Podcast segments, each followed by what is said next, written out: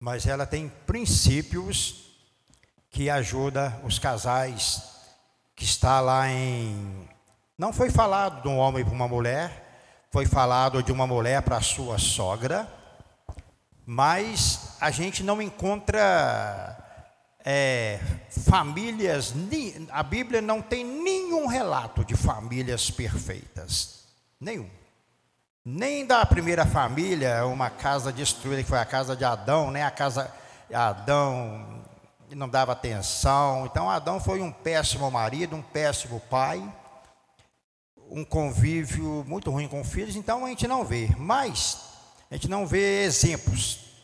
Mas a gente está falando aqui de princípios. Então, o que, que essa mulher falou? Ela falou assim: olha, onde tu fores, irei eu, onde tu morar, eu também morarei. O seu povo, ele será o meu povo, e o seu Deus, ele será o meu Deus. Onde tu morrer, ali também eu morrerei. Eu acho lindo quando um marido ele procura viver pelo menos parte desse versículo no seu casamento. Onde a esposa também procura fazer isso, ou seja, experiência própria minha. O povo da minha esposa foi meu povo. Adotei desde um primo, de um primo distante, adotei sogras. Não morava dentro da casa deles, mas eles eram meu povo. E quem conheceu a minha esposa sabe que ela fez a mesma coisa com a minha família. Minha família amava ela desesperadamente.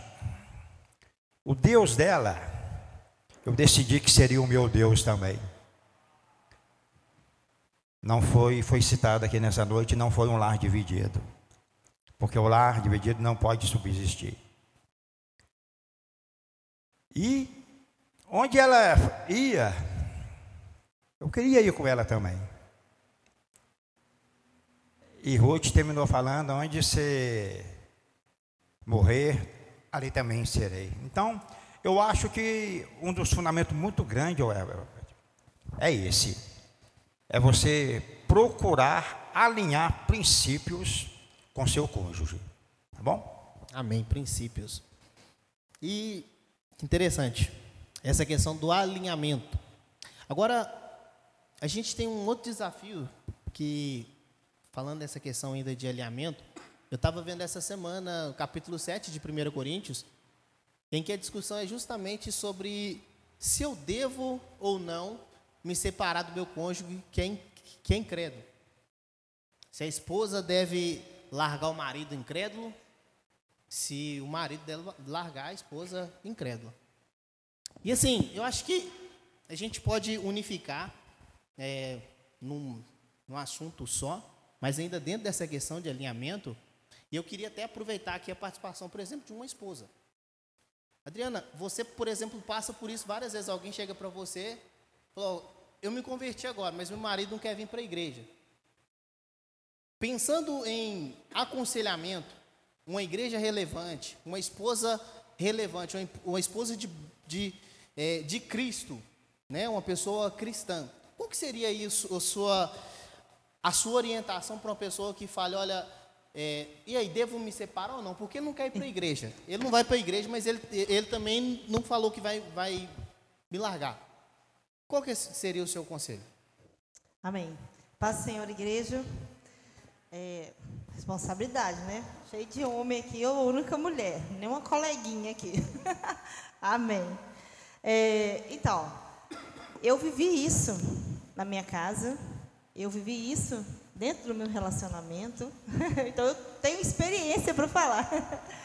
É, eu me converti muito jovem, aos 15 anos, e depois aconteceram várias coisas que me desviaram no caminho, e eu tive um relacionamento com o Eduardo na infância, na juventude, era praticamente, a gente conheceu quando a gente estava no jardim.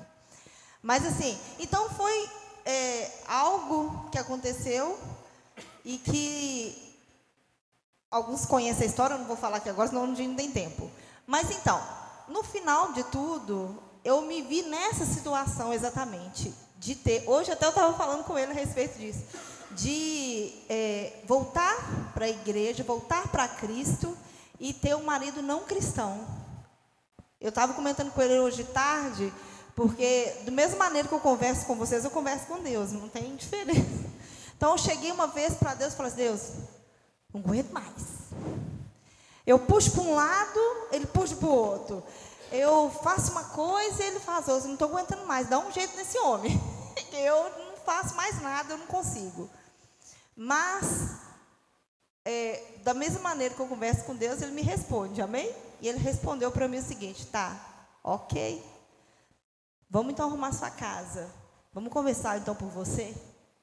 Eu falei, pá, como assim? Começar por mim? Porque eu acho que quando uma situação dessa acontece, a primeira pessoa que precisa ser mudada é aquela que quer ver mudança. Amém? Então, se eu queria ver a mudança na vida do Eduardo, ele precisaria ver a mudança na minha vida. Né? Então, eu comecei a ter atitudes diferentes, pensamentos diferentes, maneiras de me comportar diferente, não falando incisivamente, sabe, sobre Jesus, aquela coisa cansativa, aquela coisa maçante para ele, para ele não se esquivar ainda mais, mas o meu relacionamento com ele foi de amor, de entrega, de, dele entender que o, o princípio de tudo era o temor a Deus. O meu princípio era Deus em primeiro lugar, depois ele. Então, ele começou a entender isso e hoje ele está onde está hoje, né? Um pastor, uma pessoa temente ao Senhor. Então, é, o, papel de uma, uma esposa que não é, que, que é cristã e não tem um esposo cristão, eu acho que primeiramente ela precisa temer a Deus, mudar primeiro ela mesma, as, as atitudes dela, para que ela venha ganhar o esposo. Não se separar, porque isso não é a resposta, isso não é o, o fim para as coisas. Amém. E a, uma das questões que eu estava meditando sobre, sobre isso mesmo é a Adriana, vamos pegar o caso da Adriana, a Adriana levou uma oportunidade de salvação para dentro da casa dela, através de, do testemunho dela, da vida dela, do, da, da experiência dela com Deus. Então, a Bíblia fala o seguinte: olha, será que pode o, o homem salvar sua esposa, o marido salvar sua esposa, sua esposa seu marido? E a resposta não, não pode salvar. Mas a oportunidade pode ser levada. Então o que ela faz é levar a oportunidade, regar, semear e regar todos os dias até colher frutos. Isso é importante. Então o papel da, da, do marido também né, nesse, nesse, nesse contexto que nós estamos falando é esse, é sim ter essa vida com Deus, levar essa oportunidade para dentro de casa para que sim se, se espelhe realmente esse Cristo que transforma a vida e tem poder para poder transformar o, o, o, o, casamento. E pensando ne, nesse assunto, a gente, a gente tem aí uma, uma resposta muito interessante para a sociedade, que é a questão da, da igreja em si. Porque a igreja poderia muito bem falar assim: olha, se ele não quiser, pode largar ele. Mas não é isso que a palavra de Deus ensina. A palavra de Deus ensina que até que a morte você separe. Tem que ficar junto. A não ser que ele, ele vá embora. Mas nesse caso, a palavra, a palavra de Deus ensina, olha, tem que ficar junto. E essa também é uma forma da a família também é uma forma de estar tá pregando o evangelho, ensinando o Cristo transformador, o Cristo relevante. E a, aproveitar esse esse esse gancho e passar essa bola agora para o pastor Eduardo. Pastor, a igreja, nesse contexto de família, nesse contexto de sociedade, nesse contexto de, em diversos é, é, assuntos, como nós falamos ontem, é, no trabalho, no dia a dia, qual que é o papel da igreja na sociedade dentro desses, dessas problemáticas que nós estamos vivendo, família, política, trabalho, qualquer assunto, é, qual que é o papel da igreja é, dentro desse contexto? Ok, boa noite irmãos, graça e paz, tudo bem? Gente, não era eu que era o problema, não, tá?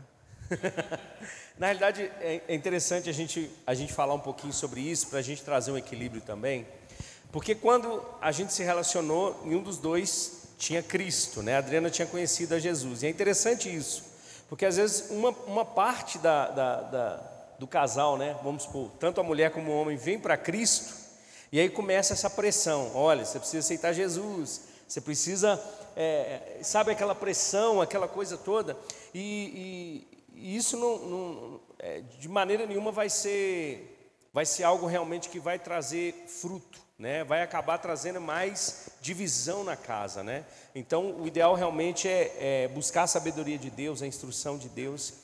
E, e, e, a palavra de Deus, né, que, é a, que é a verdade, a qual nós, nós cremos, nós seguimos, nós adotamos como vida de, de fé e prática, que é o fundamento da igreja de Jesus, ela vai nos ensinar todas essas coisas, ela vai nos dar esses parâmetros, né, é, relacionados à, à, criação de filhos, né, à, à conduta do marido, da esposa, a, a essa questão de autoridade, de submissão.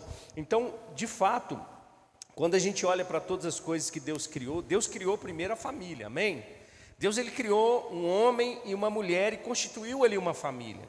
Então, o propósito de Deus é que a igreja seja de fato a representação da família. Ou seja, famílias fortes fazem uma igreja forte. Obviamente, a igreja é o conjunto dessas famílias que se reúnem em torno de Jesus, que se reúnem em torno da palavra de Deus, que buscam é, essa instrução, esse conhecimento de Deus, para que possa de fato conduzir o seu lar, para que possa realmente ser é, um cristão, um homem de Deus, uma mulher de Deus. É, é tão interessante, irmãos, porque Deus ele, ele não deixou nenhuma lacuna aberta sabe? Ele, ele é, Deus por ser né, o nosso Deus, o Criador de todas as coisas, é, a gente pode pensar assim, hoje em dia, muitos aí fora pensam que a palavra de Deus ela é um livro antigo, antiquado, que não dá para seguir mais, que tem que ser atualizado, mas Deus não deixou nenhuma lacuna aberta, né? É, essa questão mesmo do próprio divórcio, o Senhor Jesus disse que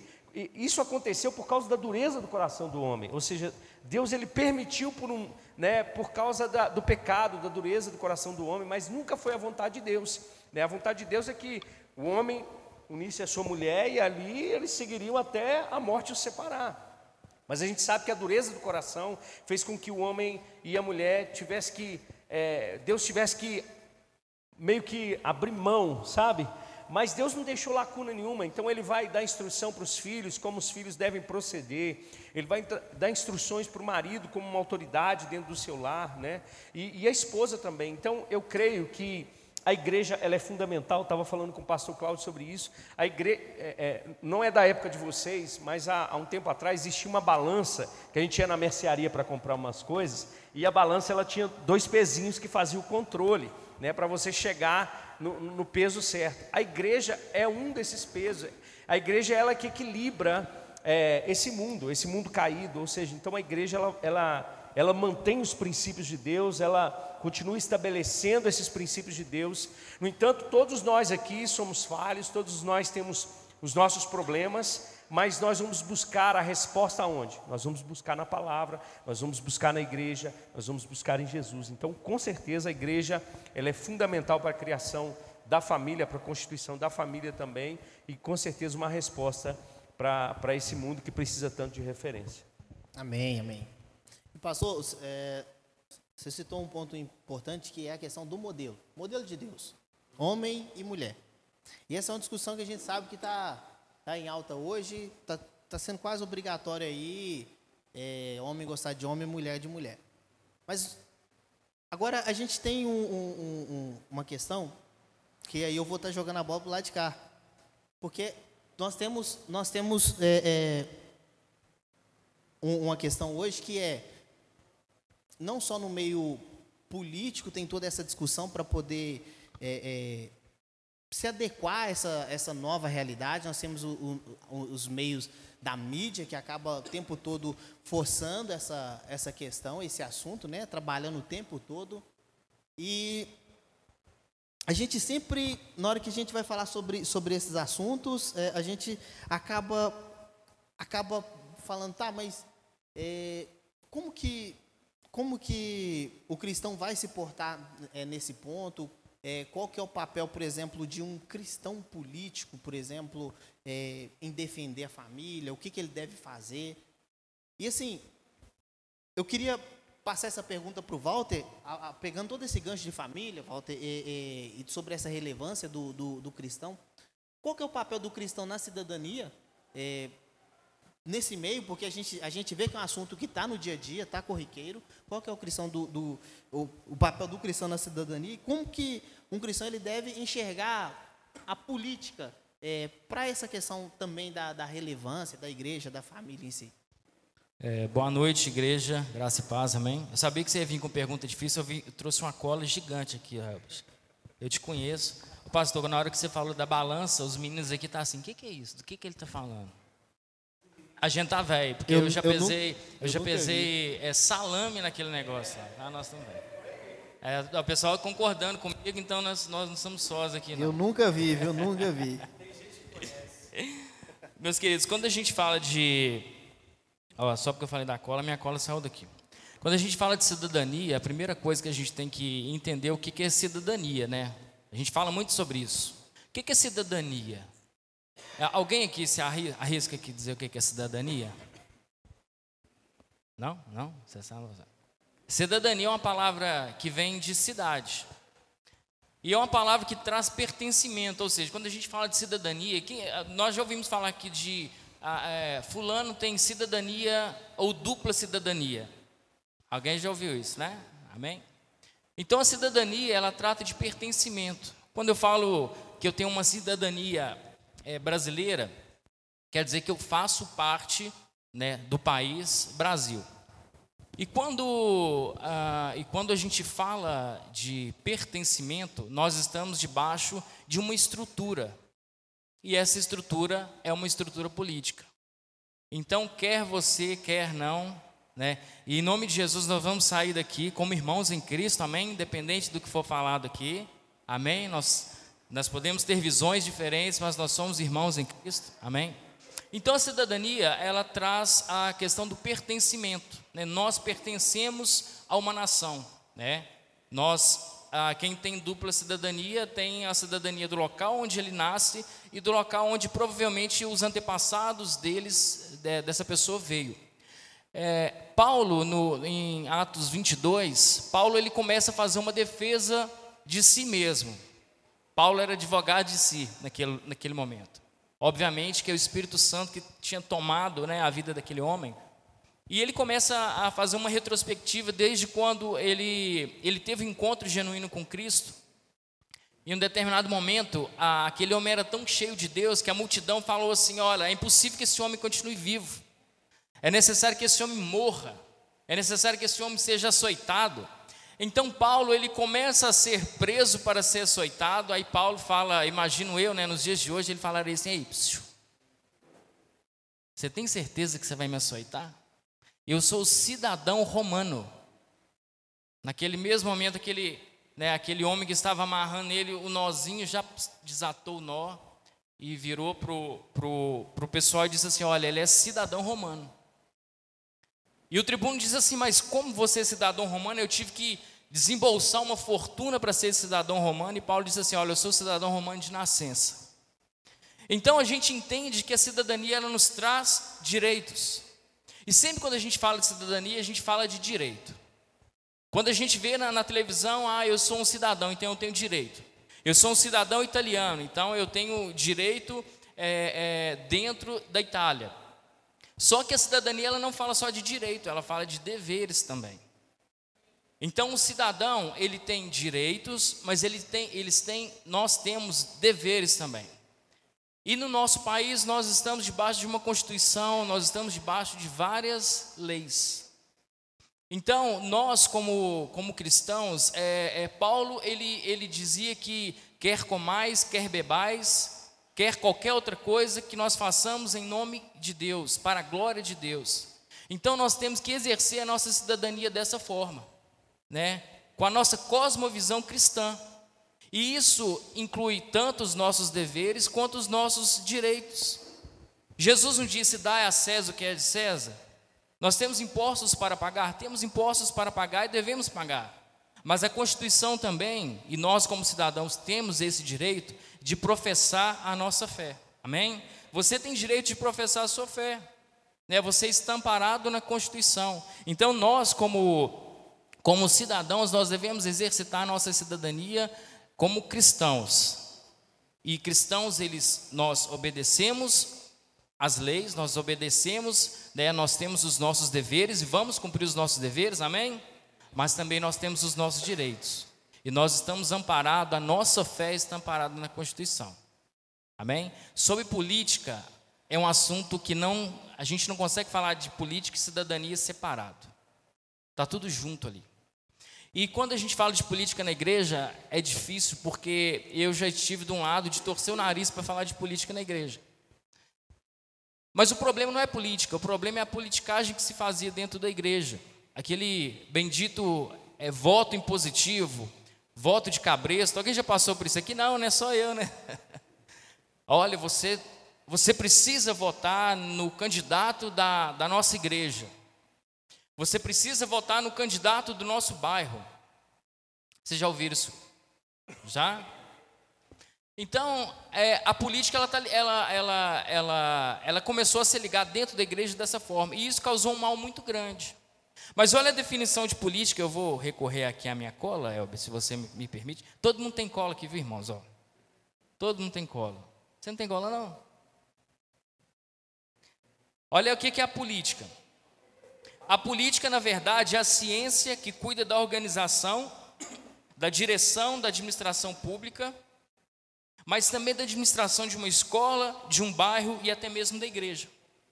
Política é influenciar. Então, eu queria te dizer que se você tem argumento para alguma coisa, e quando você argumenta alguma coisa, você está fazendo política. Quer você queira, quer você não queira. Então a gente está exercitando política o tempo inteiro. E hoje a, a, a, política, né, como eu disse, a cidadania, a cidadania e política a gente não consegue tratar de uma forma separada. Ah, nós temos hoje o voto, e o voto, ele é um direito ou um dever? É o quê? É um direito ou um dever? Quem concorda que é direito aqui? Nós estamos aqui debatendo agora, amém? Direito. Quem concorda que é direito? Então eu imagino que quem quem acha que é um dever? Levanta a mão, por favor. Tem uns em cima do muro, ó. Quem acha que é os dois? Eu acho que é os dois. Ah. Mas na verdade, o voto, ele, ele veio a ser um grande direito. Por que, que é um, um direito? Ah, quando você, você tem o direito a voto, você tem o direito de escolher alguém, um representante.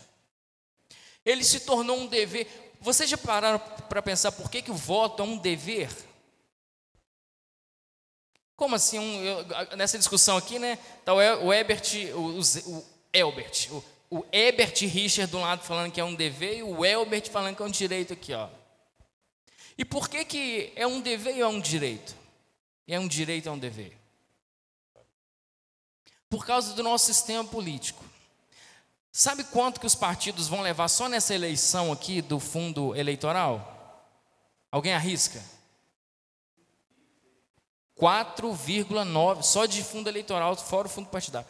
4,9 bilhões. Então é necessário que seja obrigatório que todos nós iremos votar, porque senão não, não, não seria justificável tanto dinheiro empregado na eleição. Tá vendo como o sistema é. Né? Quem assistiu Tropa de Elite aqui, né? É, o sistema é complicado. É lógico que eu não falava isso, né? eu não vou falar igual eu falava lá, obviamente. O sistema é difícil, irmãos. Então, é, o, por causa da corrupção, é, a, a igreja ela deixou a política no mundo. Quando se fala em política, a, a, dentro da igreja, a pessoa fala assim: olha, isso é um assunto mundano.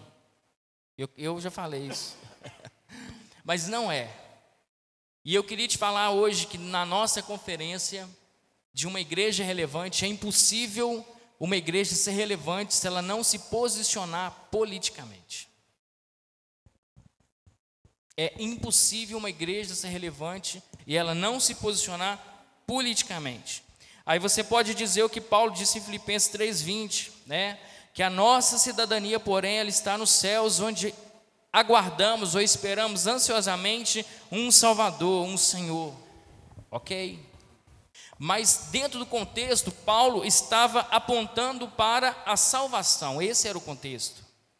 Paulo disse, né, que que ele era é, cidadão hebreu, ele era da tribo de Benjamim, né?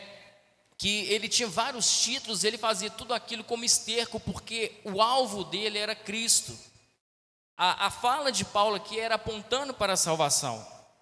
Mas Jesus, também em Atos 17, ontem o Herbert, o Herbert até citou aqui, né? Jesus ele fala em, em, em Atos 17 que é, eles não são desse mundo, como eu também não sou. Mas antes, Jesus disse o seguinte: Olha, não rogo que vos tire do mundo, mas que os proteja do maligno. Ou seja, nós temos um propósito aqui na terra. A igreja, ela tem um propósito aqui na terra. E o propósito da igreja na terra é ser relevante. A igreja ela tem que ser sal onde é insípido e luz onde há trevas. Pilatos lavou as mãos Pilatos deixou de decidir, deixou de se posicionar, e um inocente ele foi pregado no madeiro.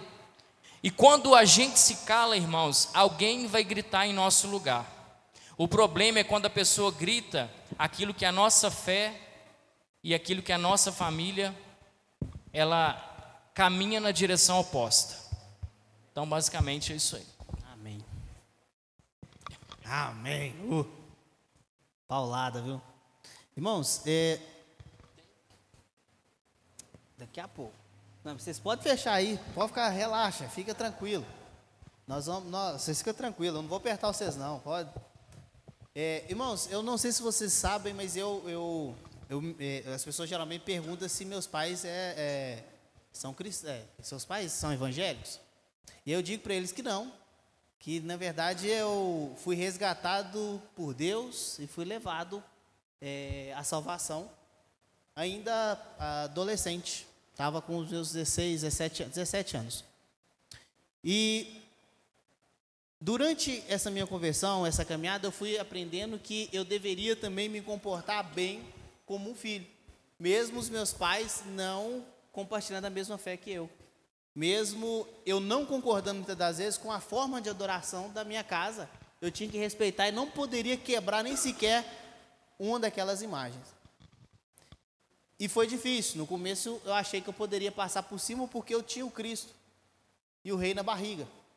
Mas depois eu fui entendendo que não, eu não poderia fazer isso. Eu deveria ser um bom filho para que eu pudesse é, também dar oportunidade para minha família. E eu queria até compartilhar essa pergunta com o Ebert. O Ebert tem uma família grande. A família do Ebert é chique demais, gente. 351 meninos lá, tudo com, com E. Mas assim, família muito abençoada, as pessoas muito pessoas muito elogiosas. E assim, eu queria eu queria ver com o Ebert agora. Qual conselho você daria para um jovem que se converteu recentemente e que ele precisa enfrentar esse problema que eu enfrentei de é, com, o que, que ele faz? Porque, por exemplo, já tem casos que o pai fala assim: olha, você não vai na igreja, não é para você ir. O que, que ele deve fazer? Como que ele deve se comportar sendo um cristão? É. Essa, essa, essa pergunta, né? É uma pergunta que é constante, né? Constante. Eu ah, converti com 15 anos, né? Final dos meus 15 anos e a minha mãe ainda não era não era cristã, né? Ela era assim, ela era cristã, mas era católica. Minha avó também, ela ela foi uma católica praticante mesmo. É...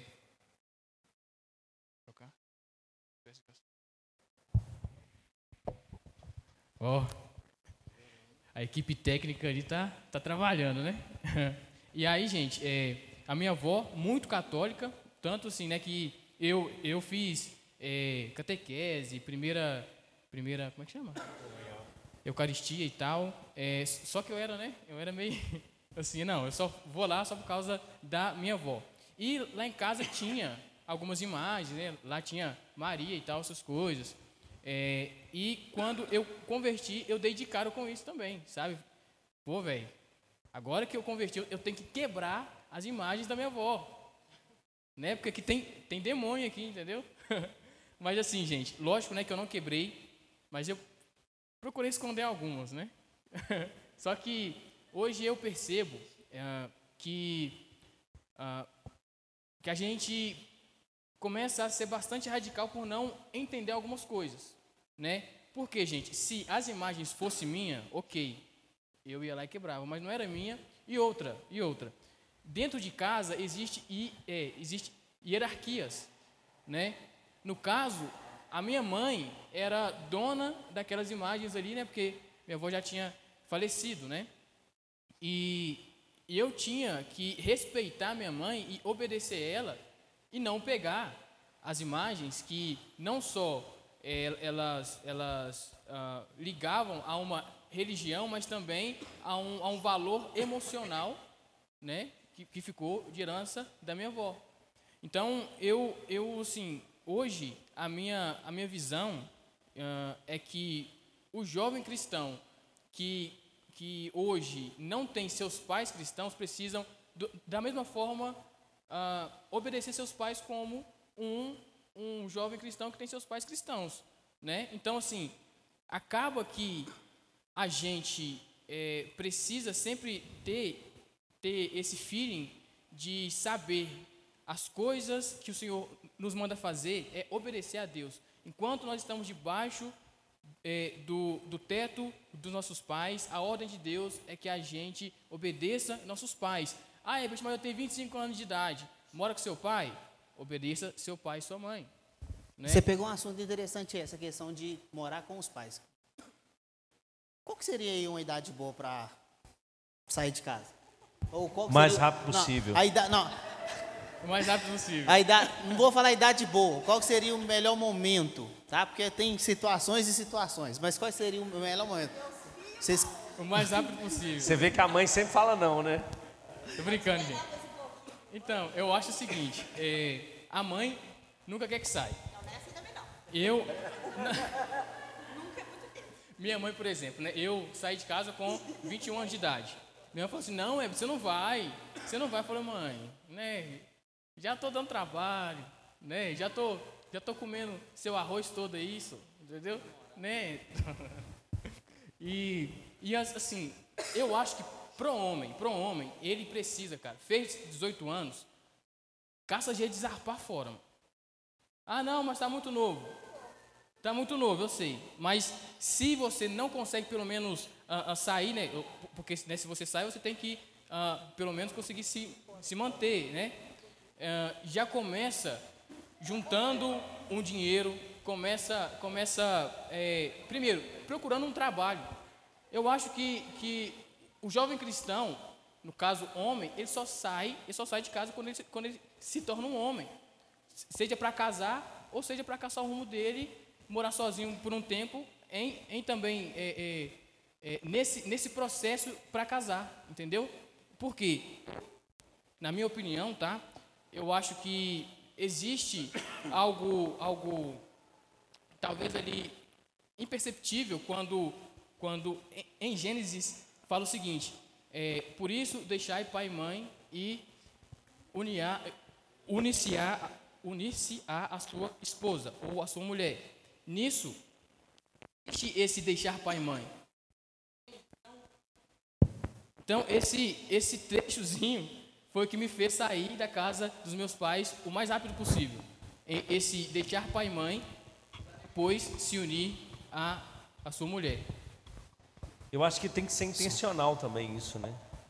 Eu acho que principalmente para um homem, ele tem que buscar os seus caminhos, ele tem que, ter, ele tem que ser intencional nesse sentido, né? de estar realmente buscando esse, esse desenvolvimento, esse crescimento até realmente total, andar total. Com, sua, com as suas próprias pernas, né? Porque senão a vida bate, irmão. A vida bate, com certeza. Justamente. Já vai bater de qualquer forma, né, a vida?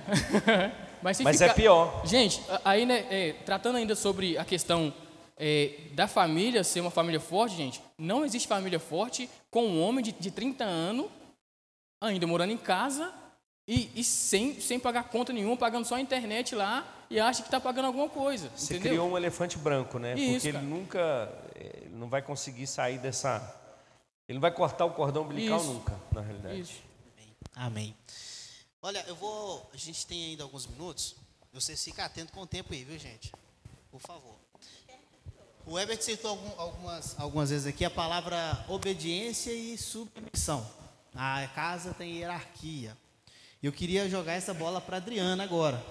Samuel achou que ia ser para ele, mas não. Vou desarmar Samuel, pegar a Adriana de surpresa. Adriana, it. até que ponto é, a esposa precisa ou deve ser submissa ao seu marido? O que é isso, submissão? Que- explica para nós. Amém. Olha aí, mulheres. Depois não briga comigo não, tá? É a palavra que fala. Eu vou ler aqui uma colinha também, né? É, submissão não é ser inferior. Não somos serviçais dos nossos maridos nem empregada. Submissão não é ser passiva, apagada, sem direito, sem vez e sem voz. Não é anular-se, mas somos auxiliadoras. Somos submissas aos nossos maridos por causa de Cristo. Submissão é ter uma missão sob a missão do marido. Amém? É, essa questão de submissão hoje é uma palavra bem escassa, né? E quando se fala, exatamente, e quando se fala de submissão em algumas rodinhas, principalmente onde tem pessoas que não são cristãs ou que não entendem essa, essa palavra, as feministas do ataque gritando meu. Mas é, é, é, é justamente por causa disso, por entender essa palavra de uma maneira errada.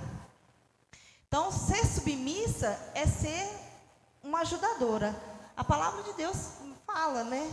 Quando Deus criou a mulher, Ele não criou a mulher de qualquer maneira, de qualquer lugar, mas Deus fez questão de tirar de uma parte do lado do homem, de uma costela, para que ela fosse auxiliadora, para que ela ajudasse o homem.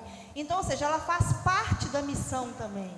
Então, é, quando a gente fala submissão, é, precisa ser bem claro que não é passar por cima da mulher ou passar por cima do homem, porque hoje o que mais tem são mulheres passando, passando por cima da autoridade de homens, por achar que não precisa de responder a nada, de ser submissa.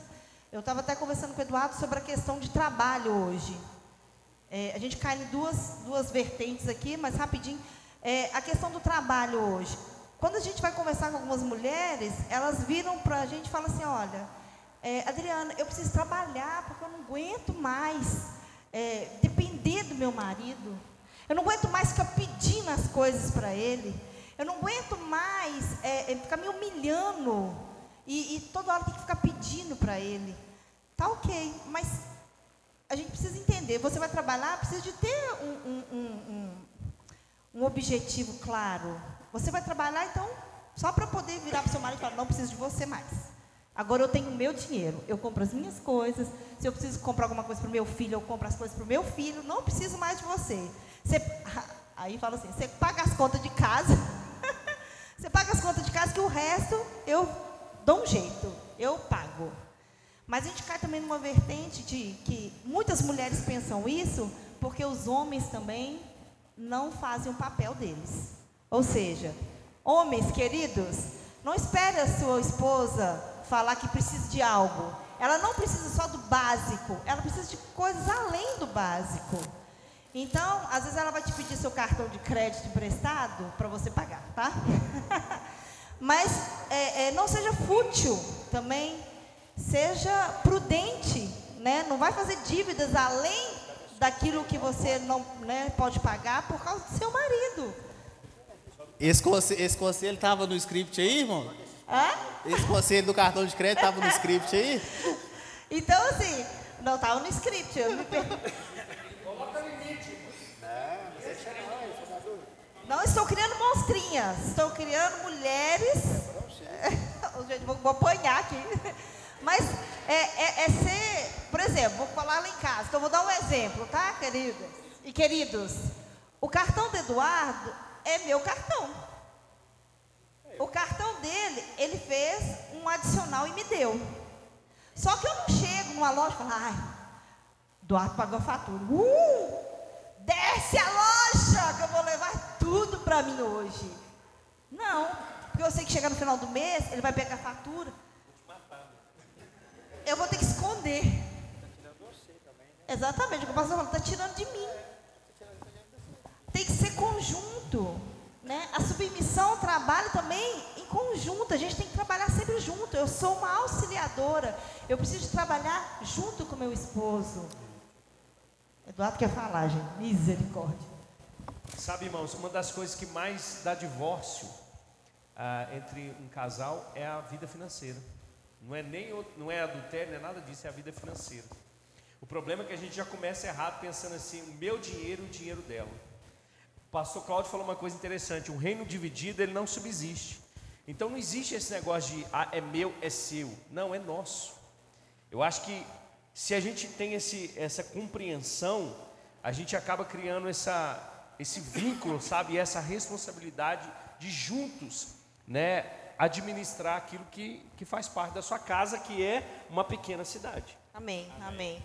A palavra de Deus lá em Efésios 5, 22 fala: Mulheres, sujeitem-se cada um ao seu marido, como ao Senhor, pois o marido é, pois o marido é o cabeça da mulher, como também Cristo é o cabeça da igreja, que é o seu corpo, a qual ele é o Salvador. Então, é, só para finalizar aqui, você tem liberdade, assim como a igreja precisa ser submissa a Cristo. Nós, como igreja, precisamos ser submissa a Cristo. Nós, mulheres, também precisamos ser submissas ao nosso marido em Cristo Jesus. Amém? Eu não sei se o Webert ainda vai perguntar Amém. sobre essa parte. Daqui a pouco eu te pergunto de novo, viu? Você... Irmãos, a Adriana falou, é, nós estamos falando aqui sobre submissão, puxou daqui para cá. E aí tem um assunto interessante, que agora eu vou jogar para Samuel. Ele deve estar se perguntando o que, que tem a ver comigo. Mas imagine bem, é, Samuel, hoje a gente vê muito, é, o Zé Marcos, ele citou aqui a teologia coach, a questão de que você tem que sair do CLT, você não tem que trabalhar para ninguém, você que tem que ter seu negócio. E no final das contas você percebe que isso é um, é, é, meio que estranho. Todo mundo tem que empreender e no final das contas você vai colocar alguém para trabalhar para você que também tem que sair do, do, CLT. Bom, tem um conceito que, que, que a gente vai estudando durante o tempo que chama-se intraempreendedorismo, que é a capacidade de você empreender dentro do, do local que você trabalha. Então, se você é CLT, você inova e faz crescer o ambiente que você trabalha ali, dando o seu melhor e, e fazendo o diferencial. Samuel, pensando em submissão, em diferencial, em ser cristão, como ser um, um, um bom cristão, um ótimo cristão, um ótimo funcionário no local de trabalho, sem precisar abrir empresa, sendo funcionário, por enquanto. Depois nós tocamos no assunto de empresa. Amém. Boa noite, pessoal. É, primeiramente, primeiramente, só retrucando aqui o Everett, aqui eu saí de casa com 27 anos, irmão. Tá? Mas eu, eu comecei a trabalhar desde cedo e eu uni ao meu pai como um provedor da casa também, amém? Só pra, porque todo mundo olhou para mim, eu fiquei sem graça, abaixei a cabeça aqui. Poxa. Amém? Gente, ele não pagava só a internet. Ah, não, ele pagava mais. Amém, amém. É, sobre essa questão, eu creio que o cristão tem que entender que o trabalho é um canal de provisão de Deus nessa vida. Não somente o único, né? Mas é talvez o mais recíproco, no sentido de plantar e colher. Plantar e colher. É até interessante que parece que o ímpio entende isso até melhor que o próprio cristão, né? Ah, sobre a seriedade do trabalho, sobre o se doar e se preparar para o, o mercado.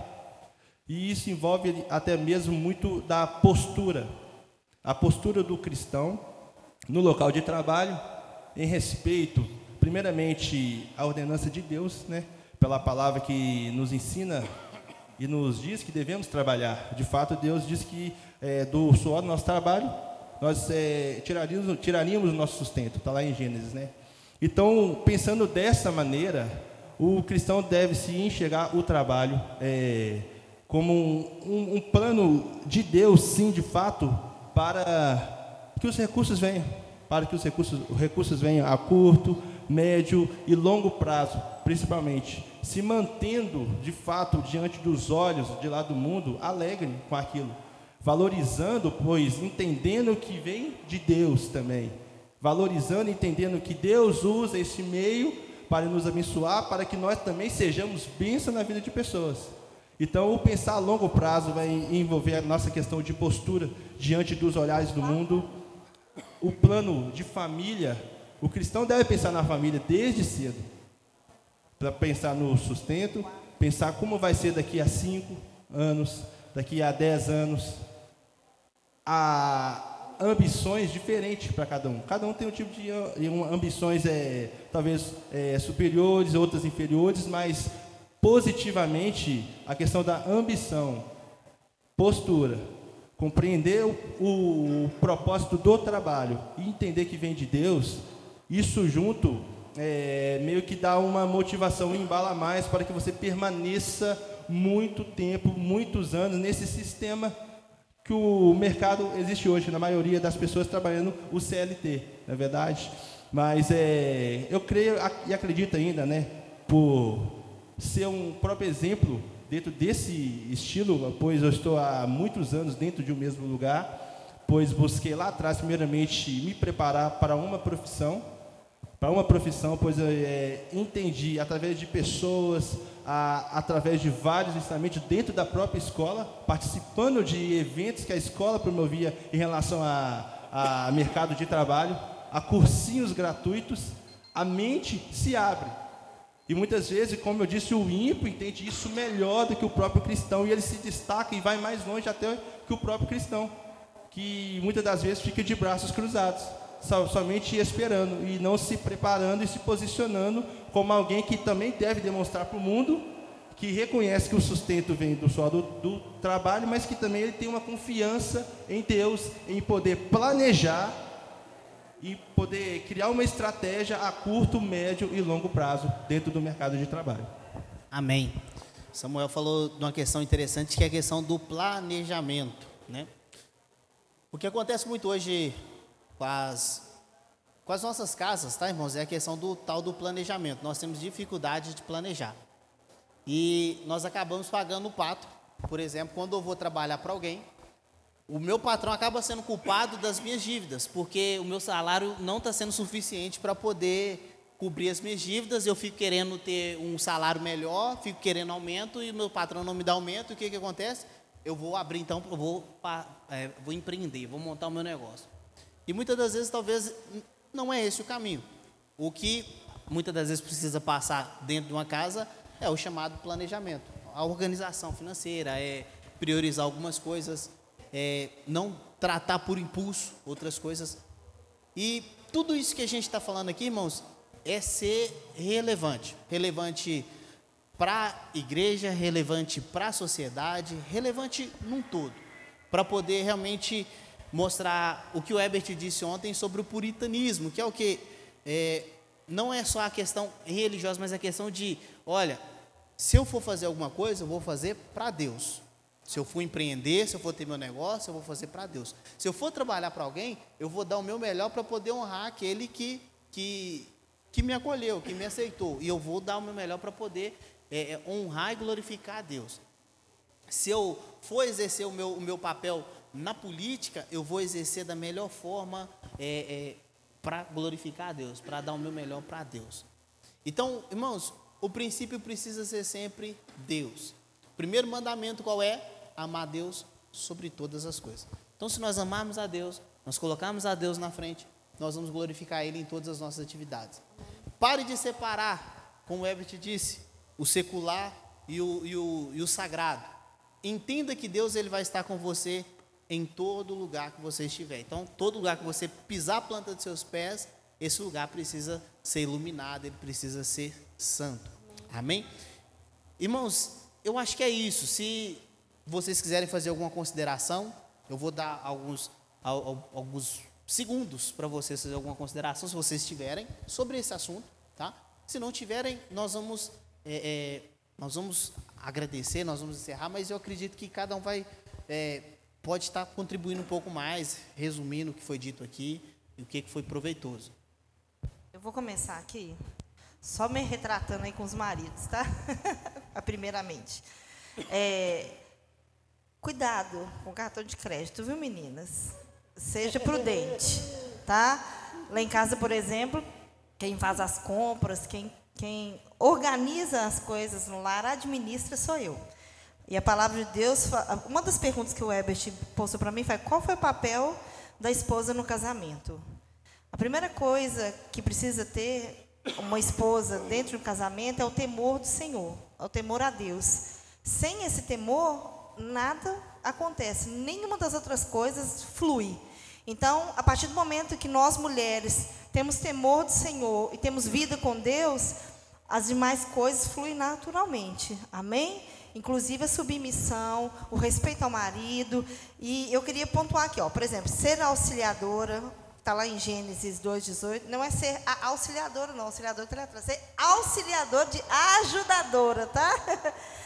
É, ser sábia na hora de falar, cuidado, seu esposo chega cansado. Homem não é igual mulher, tá? Apesar que as mulheres é quase igual homem, mas homem não é igual mulher. Seu esposo chegou em casa, espera um pouco para chegar e falar assim: a conta de luz chegou, veio uma fortuna. Seu menino está me dando trabalho na escola a conta de água, nanã, nanã. O camarada acabou de chegar de serviço, cheio de, de, problemas. Não que nós mulheres não temos problema, nós temos problemas sim. Mesmo que você não trabalhe fora, mas você fique em casa, mas você ainda tem problema. Mas vai com calma, espera, vai ter hora certa para falar todas as coisas, amém? Ser boa administradora do seu lar. E por último, ser boas amantes. Amém? Para o marido, óbvio. Amém. Cês, homens, vocês entenderam aí, né? A macia e depois vem a facada. Pega a dica, tá? Cuidado aí com a, com a, com a voz mansa da esposa. Tô brincando. Mas só para mim finalizar aqui a minha parte, é, continuamos crendo e reforçando que as escrituras sagradas elas são a palavra de Deus e a vontade de Deus para todos nós, quer seja como filhos, como pais, como é, casal, como cidadãos, que nós possamos de fato olhar para essa palavra e utilizá-la como realmente essa ferramenta que vai nos conduzir em triunfo, assim como Jesus é, mencionou. Amém? Amém. Gente, é, só para complementar aqui também sobre filhos, né? Gente, é, existem, né? Algumas fases que a gente passa.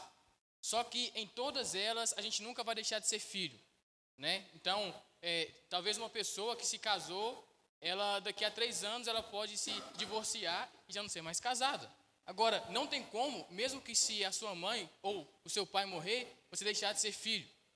Então, por exemplo, na infância, honre seus pais, obedecendo seus pais.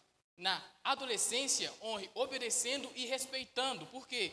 Porque é possível você obedecer seus pais ah, sem honrá-los, sem respeitá-los, né, você gritando com seus pais, e isso não provém de Deus.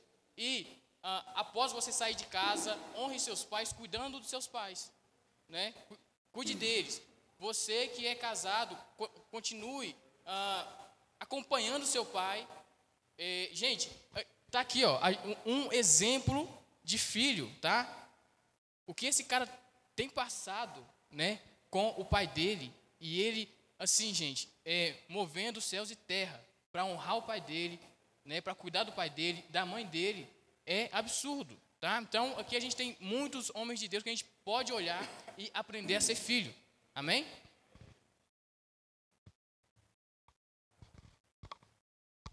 Você tá de pregar? ele falou assim, ele falou meio desconfiado, nossa, vai falar? Irmãos, esse tema que, né, que o, Ebert me convidou para falar sobre política é um tema que daria muito tempo para a gente esmiuçar, para a gente entrar nisso. Talvez, né, pastor? Futuramente a gente fale isso. Estamos em época de eleição, só um pitaco. Salomão ele pediu sabedoria para governar uma nação. Peça sabedoria para escolher o seu representante. Amém? O que o cara que você está analisando para votar, o que, que ele defende? O que, que ele prega?